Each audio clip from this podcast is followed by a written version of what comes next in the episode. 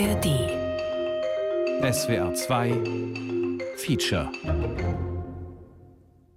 Sharon? mit dem Klavier so gespielt, du. Yes, um, the arranger say you, you can phrase so here.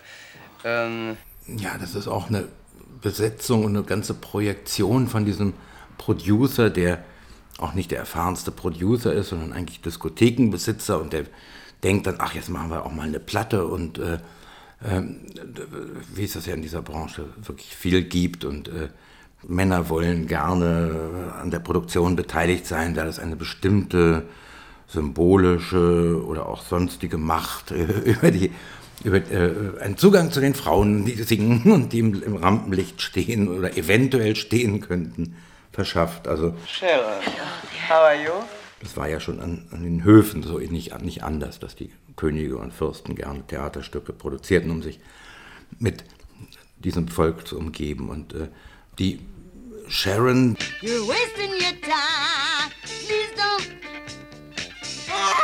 Sharon, die wohl in dieser Diskothek da immer auftrat, da hat er irgendwie gesagt, wir fahren nach Berlin und nehmen ein Lied auf. Und äh, offensichtlich haben wir es nicht mal ausprobiert, ob die das überhaupt kann. Und äh, das ist eine ganz äh, eine sehr, sehr ungeplant und darum auch fast wieder sympathische Unternehmung.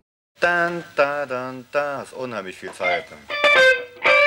Arrangeur ist Rolf Novi. Der erste kommt da auf vier schon. Da hast du vier und gespielt. Ralf Novi. Okay, es kommt nochmal von vorne. Der kennt sich ja wirklich aus. Der kann alles hören, der äh, kann aus äh, merkwürdigem Material, das kann er optimal verbessern. Er kennt alle Register, mit denen man jeweils zu einer gegebenen Zeit gerade arbeitet. Das kann der alles gut.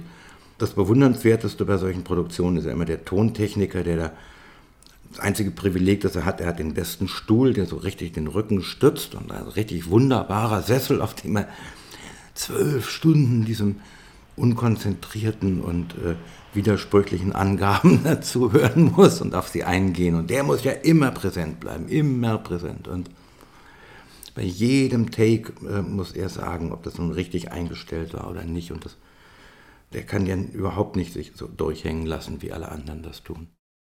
Diese 24-Spurmaschine ist das Fließband der Musikindustrie.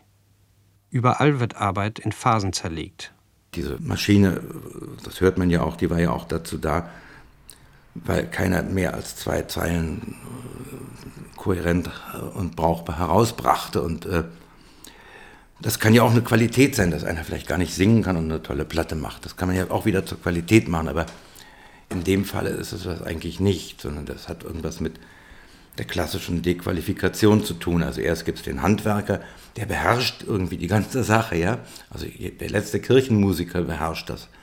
Der kann wenigstens eine Stunde lang singen oder so. Und das können die ja alle gar nicht mehr. Und das, das, man glaubt, man könnte das durch Technik kompensieren, dann kann man schneller produzieren. Man muss es ja gar nicht mehr einstudieren. Und diese Form von Verschlechterung des Materials, um die ging es in dem Zusammenhang. So ähnlich wie äh, durch industrielle Produktion wird ja die Lebensmittelindustrie zunächst erstmal schlechter, das kann man ja sinnvoll, also sicher sagen. Vielleicht wird sie dann nach 100 Jahren in bestimmten Nischen wieder besser durch eine klügere Anwendung der Ressourcen, äh, Verwendung der Ressourcen oder mit, der gesamten industriellen Produktion ist es ja so, dass äh, erstmal eine Verwo äh, bei Marx so schön heißt, eine Verwohlfeilerung aller Waren erstrebt wird. Und das geht erstmal auf Kosten der Qualität. Dann kann man aber auch sagen, dass mittlerweile viele Dinge mit Maschinen erzeugt werden, die die Hand gar nicht könnte. Und der Punkt war aber da nicht erreicht. Ich werde jetzt die 18 Produktionsstunden so zusammenfassen, dass sie meine Empfindung wiedergeben und vertiefen. Das ist so ähnlich wie, das passiert auch bei Filmen am Schneidetisch, dass man denkt, man muss hier doch mal ein paar Zwischentitel geben oder mit ein paar Sätzen irgendwelche Angaben machen. Aber eigentlich, äh, eigentlich ist das unnötig. Wäre auch so gegangen.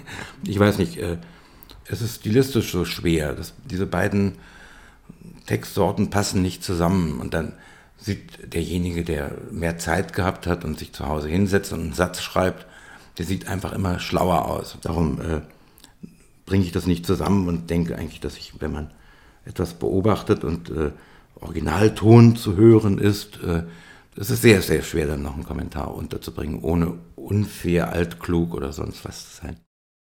Alles ist eingewickelt in Musik. Die Prügel, die Wehlaute, alles, was schreit und nicht mehr aufstehen wird.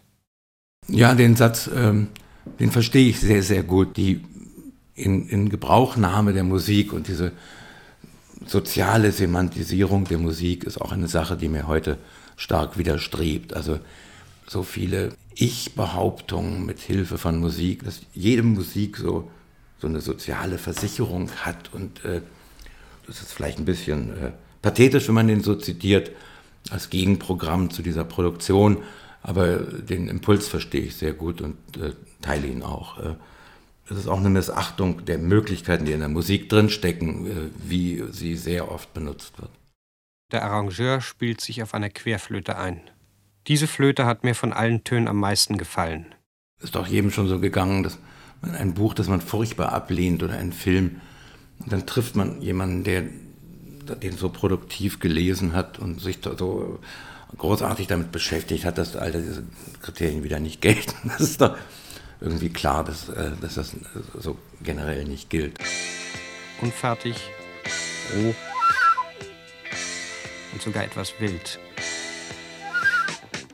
Solange die Musik nicht fertig ist, also das ist ja auch so eine Art analytischer Apparat, äh, diese Produktionsweise, wenn man so die einzelnen Spuren hört, dann klingen die ja auch wieder wie, eine experimentelle Musik. Für sich hat ja auch jeder schon mal gemacht, das nur das zu nehmen und so. Und man hört da, man hört da auch äh, widersprüchliche Dinge. Also man hört da, dass das nicht alles nur eine tote Konvention ist oder so.